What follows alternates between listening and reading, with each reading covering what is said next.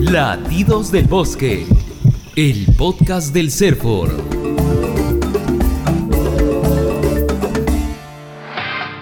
¿Quiere energía extra para sus actividades? Use nuestra pastilla milagrosa. ¿Quiere una gran fuente de vitaminas, calcio, magnesio, potasio, que mejore tus defensas para hacerle frente al COVID y de ya a un buen precio?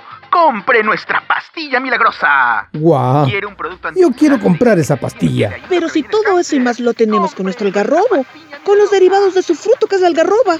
¿Ah, sí? Claro que sí. Pero ¿sabes qué?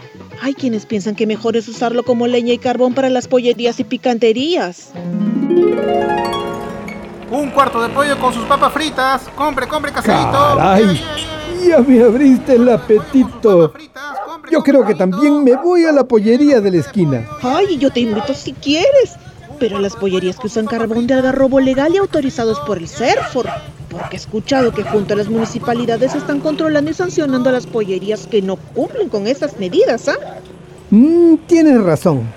Porque no queremos que los bosques de algarrobos desaparezcan por la tala ilegal. ¿No te acuerdas que uno de ellos tatuamos nuestros nombres? Ay, sí. Pero encima te equivocaste en la ortografía, oye. ¡Guau! Pero ¿quién iba a saber que Elizabeth tiene acento en la B? Ay, es en la I, tontito. Pero atento, atento, que en la radio están entrevistando al ingeniero Juan Lucio Jotivo. Ese es un trome en esos temas del algarrobo, ¿di? Clarísimo. Si trabaja para SERFOR, el Servicio Nacional Forestal y de Fauna Silvestre. Shh, ojo, pestaña y ceja, escucha. Es el algarrobo es una especie importante en el ecosistema del bosque seco. Es una especie típica y emblemática. El norte del Perú está ligado a la vida de los pobladores. Es historia y cultura. Su existencia depende de las lluvias que produce el fenómeno del niño y a su adaptación para vivir en zonas secas o áridas. Es la especie de mayor importancia y los más productivos en el bosque seco.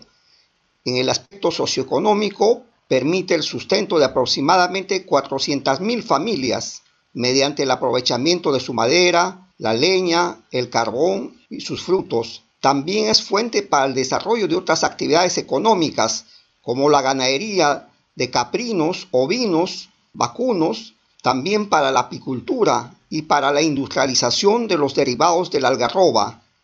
¿Qué tal tesoro tenemos en el bosque seco? Y pensar que demora muchísimos años que crezca a plenitud un algarrobo.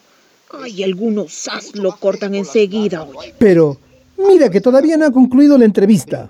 Y el ingeniero Otivo dice cuáles son las amenazas.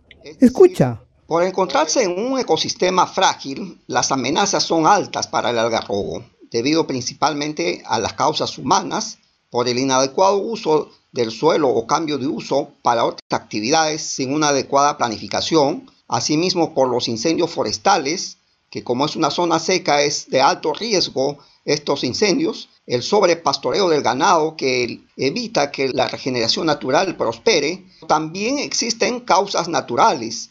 Durante la última década los algarrobos han comenzado a secarse y morirse y están siendo atacados por insectos, hongos y hasta virus. La tala ilegal de los bosques de algarrobo ha degradado bastante este hábitat de la principal especie que tenemos en los bosques de algarrobo, que es el cortarrama peruana. Entonces, existe una amenaza grande para esta especie y puede desaparecer si no conservamos estos bosques de algarrobo, que es hábitat de esta especie endémica y emblemática de los algarrobales. ¡Guau!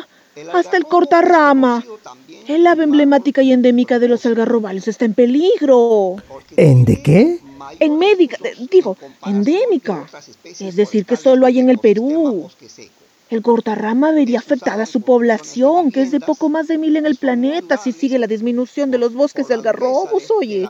Pero escucha, que el ingeniero Tibo está explicando cómo podemos aprovechar el algarrobo de manera responsable.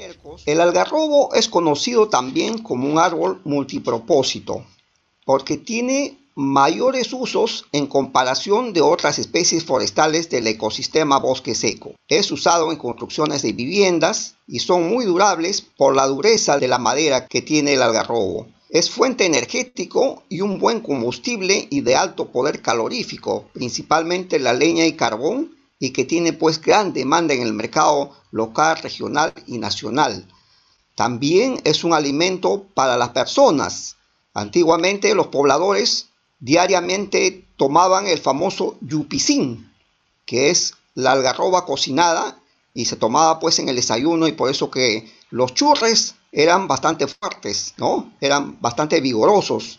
Digamos, también se produce este, la harina de algarroba, que es para alimentación humana, y lógicamente los diversos derivados como es la algarrobina, el café, se hace pan con harina de algarroba, también es un alimento para los animales como forraje. Por otro lado, el algarrobo es una especie medicinal que a veces muy poco conocemos sus propiedades medicinales que lógicamente requiere de mayores estudios farmacológicos, pero que las poblaciones lo usan. También podemos mencionar que el, algarrobo produce un abono, las pequeñas hojas que van cayendo diariamente al suelo y que se le llama puño o poña. Estas hojitas se van descomponiendo y conforman un buen fertilizante para los suelos. También el algarrobo sirve para otras actividades. La apicultura, las flores del algarrobo son melíferas. Entonces tenemos ahí la producción apícola, ¿no? una miel de un sabor algarroba, ¿no? que es bastante cotizado en el mercado. Esta es una de las grandes ventajas que tiene nuestro, bosque de algarrobo. Entonces, como vemos, el algarrobo nos da tantos beneficios y por todo ello se le considera el árbol multipropósito. Ay, qué bonito sería que alguien aprovechara tantos beneficios, ¿sí? Pero Eli, ¿tan rápido te olvidas de tu comadre Estelita? Ay, pero si Estelita es casi mi mejor amiga. Es cierto, Estela Arroyo es una de las mujeres que puso ese maravilloso emprendimiento llamado Ecobosque. Ay, cómo me acuerdo de lo que me contaba. En 2004 nos unimos las mujeres para poder aprovechar el recurso que es el bosque. La idea fue de que a un proyecto que estaba acá la Universidad de Piura que estaba trabajando con los niños de bajo peso, de cómo nosotros aprovechar el bosque, aprovechar la materia prima que es la algarroba. Y fue así que nos unimos, iniciar este emprendimiento de procesar el producto. Iniciamos primero con la algarrobina, concursamos al Fondo de las Américas y gracias a ellos nos implementaron, nos capacitaron. Tantas mujeres que no tenían una fuente de trabajo, comenzamos a trabajar, vendíamos nuestros productos y salimos adelante. Y así fue acortando las necesidades económicas que teníamos como mujeres de no tener una fuente de trabajo. ¡Guau! Pero hasta ahora no sé cuáles son los productos que hacen en Ecobosque. ¿Será que solo algarrobina? Nosotros con la empresa Ecobosque estamos procesando lo que es la algarrobina como producto bandera. Hacemos el proceso de la miel de abeja, eh, los toffee de leche con algarrobina.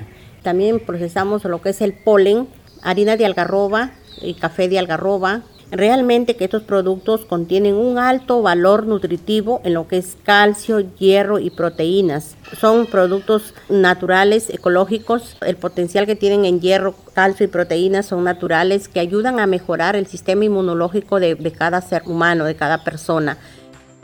Son frutos del algarrobo para la seguridad alimentaria.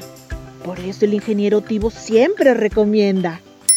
Los algarrobos constituyen un superalimento. Sin embargo, todavía el consumo es bajo de este producto. Entonces lo que tenemos que hacer ahí, digamos, es hacer una difusión sobre las propiedades del algarrobo en el tema alimenticio, ¿no? Revalorar los frutos del algarrobo para la alimentación de las personas. Y por otro lado, también que los diversos programas que tenemos de, ayuda para eh, la alimentación de los um, colares, digamos, puedan incluir estos productos para mejorar la alimentación de los niños Entonces, para elevar el consumo, lo que tenemos que hacer es una promoción de este producto, de sus valores nutricionales, cambiar el marketing de estos productos y también el tipo de envases, ¿no? Porque Incluso la algarrobina puede tenerse en tipo sachet, ¿no? Generalmente la algarrobina se vende en envases de vidrio de medio litro, de un litro. Entonces tenemos que generar nuevos tipos de envases para consumirlo en poco tiempo, ¿no? Entonces tenemos que ver varios de estos temas de marketing principalmente para poder llegar a la población y poder incrementar el consumo per cápita para mejorar, digamos, y nutrir bien a los niños y jóvenes, ¿no? Escuchando a Estelita, me he acordado que tengo un amigo en Talara, que es licenciado en nutrición y ha hecho hartos productos con algarroba. Mi compadre, Óscar Aradiel Zapata.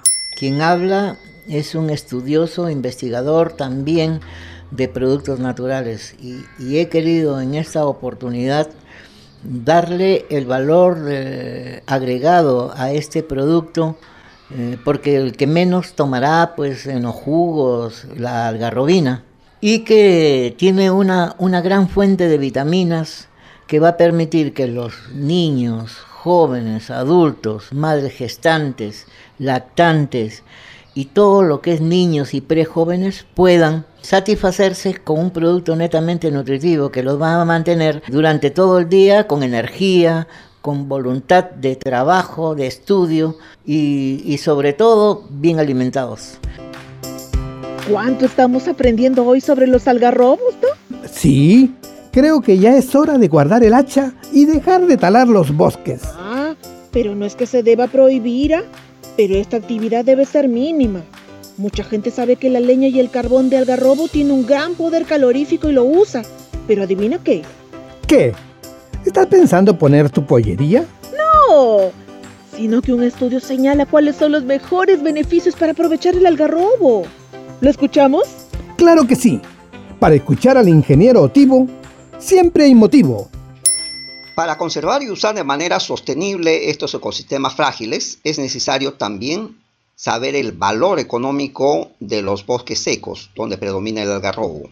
Es así que Orihuela y Albán eh, realizaron un estudio para el gobierno regional de Piura sobre valoración económica utilizando metodologías del valor de uso directo de los diversos servicios ecosistémicos. Y los resultados en un estudio de caso para 700.000 hectáreas arrojó eh, un valor de 72 mil millones de soles de este análisis, los productos no maderables y los servicios ecosistémicos tienen el mayor valor, que corresponden al 85%, mientras que la madera solo genera un valor del 15%. En conclusión, podemos manifestar que el bosque seco del llano costero, donde predomina el algarroba, tiene más valor en pie que talado, es decir, tener los bosques en pie para poder desarrollar las diversas actividades económicas que hemos manifestado. Por lo tanto, debemos promover la conservación de los bosques de algarrobos para asegurar el bienestar de las actuales y futuras poblaciones que viven en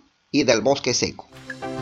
Mm, ya veo que desde hoy debo compartir con todos la idea de aprovechar sosteniblemente los algarrobos. ¿Y qué es eso de sosteniblemente? Sostenible quiere decir cuidarlos, no depredarlos aprovecharlos de acuerdo a lo que nos dice CERFO. Ah, ya. Y así lograr mejorar nuestra economía, pero sin comprometer que las futuras generaciones puedan también gozar de todos los beneficios de los algarrobos, ¿ah?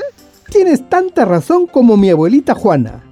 ¿Quién me aseguraba que su abuelita le había dicho algo que su abuelita le había contado? Ya para, que así nos vamos hasta los incas. Pues por ahí vamos porque mi abuelita Juana decía que 770 años después de Cristo ya había piezas de algarrobo grabadas o talladas por los habitantes de ese tiempo. ¡Guau! Nos acompañaron antes. Y si los cuidamos será así por mucho tiempo en nuestro bosque seco. Un ecosistema que se extiende por Tumbes, Piura, Lambayeque e incluso llega hasta la libertad. Pues entonces hay que brindar por eso con chichita fresca. ¿Te parece si cantamos? Verdes mis algarrobos verdes, verdes como la fe de la esperanza, entre sus ramas se columpian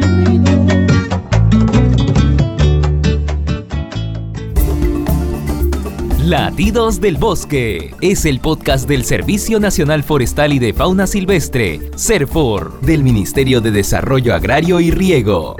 Este podcast cuenta con el apoyo de la alianza entre USAID y el Servicio Forestal de los Estados Unidos, a través de su programa en Perú, Forest.